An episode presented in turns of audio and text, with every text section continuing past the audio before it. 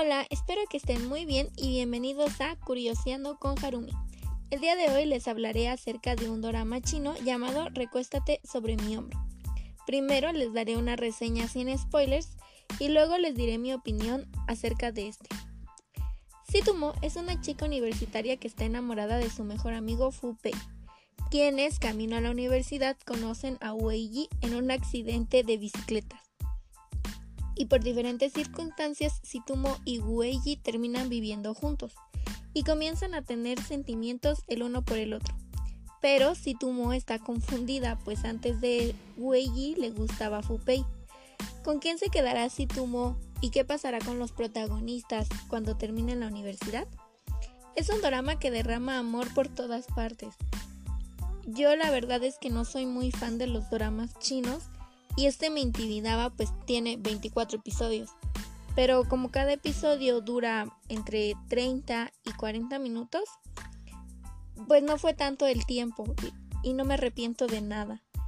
Este drama es perfecto para los amantes del romance. La pareja principal es súper hermosa y tiene parejas secundarias también muy lindas. Los colores y los paisajes son muy bonitos.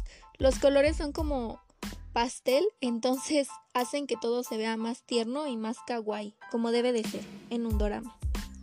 Ah, una cosa que me gustó mucho de este fue que los protagonistas no tienen como tantas complicaciones como se suele ver en los doramas. Normalmente en los doramas es una tras otra tras otra complicación entre los protagonistas y pasan muchas cosas malas y les quieren hacer la vida imposible a los protagonistas. Pero en este no, en este se enfocaron más en hacernos saber cómo son los protagonistas y en mostrarnos la relación, cómo fue, cómo fue avanzando. Entonces, eso me gustó mucho, creo que deberían haber más dramas así, en donde sea como más tranquilo, más relajado todo. Porque hay veces en donde pues necesitamos despejarnos del mundo y cuando entramos a ver un drama, en el drama tienen muchas complicaciones. Y en este no, este es un drama muy relajado. De verdad si quieren ver como algo diferente. No diferente porque pues tiene como los mismos clichés y todo. Pero diferente porque es relajado es, está padre para verlo como en unos días en donde ustedes tengan problemas y no quieran saber del mundo. Es muy bueno porque, como les digo, es muy relajado.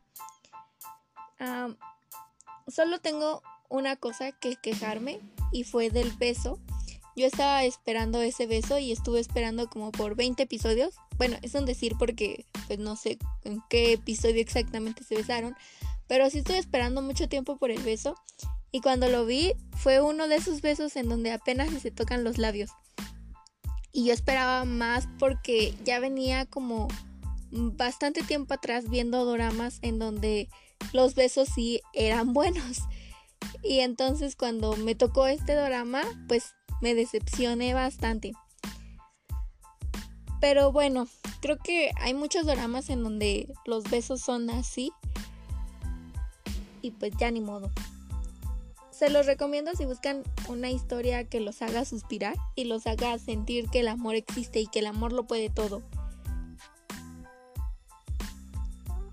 Otra cosa que no me gustó fue la intro, pero he visto como tres doramas chinos y en los tres el intro es muy enorme.